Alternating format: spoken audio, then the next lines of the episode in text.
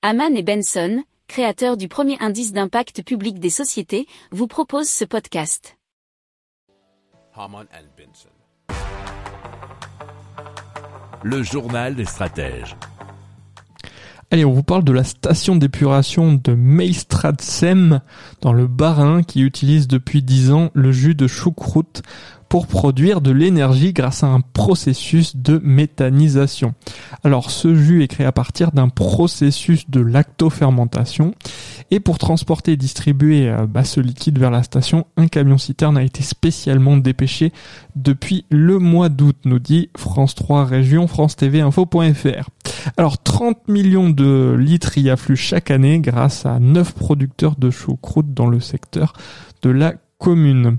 Alors ce chiffre équivaut à la consommation annuelle en eau de 140 000 Alors le liquide est ensuite prélevé à chaque livraison pour un contrôle d'acidité, puis ensuite on effectue un tamisage pour enlever les matières de choucroute restantes. De la soude y est ensuite ajoutée pour réduire l'acidité.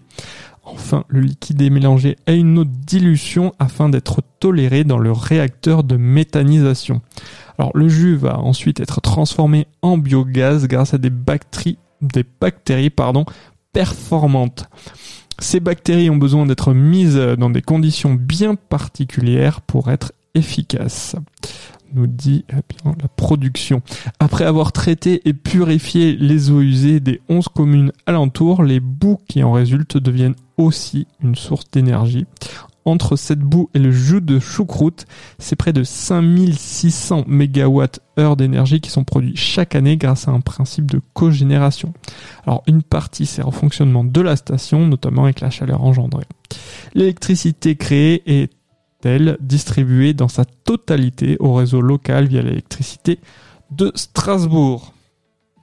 Si vous aimez cette revue de presse, vous pouvez euh, vous abonner gratuitement à notre newsletter qui s'appelle La lettre des stratèges, LLDS, qui relate, et cela gratuitement, hein, du lundi au vendredi, l'actualité économique, technologique, énergétique, mais aussi de l'hydrogène, et puis de tout ce qu'on trouvera super intéressant pour votre vie.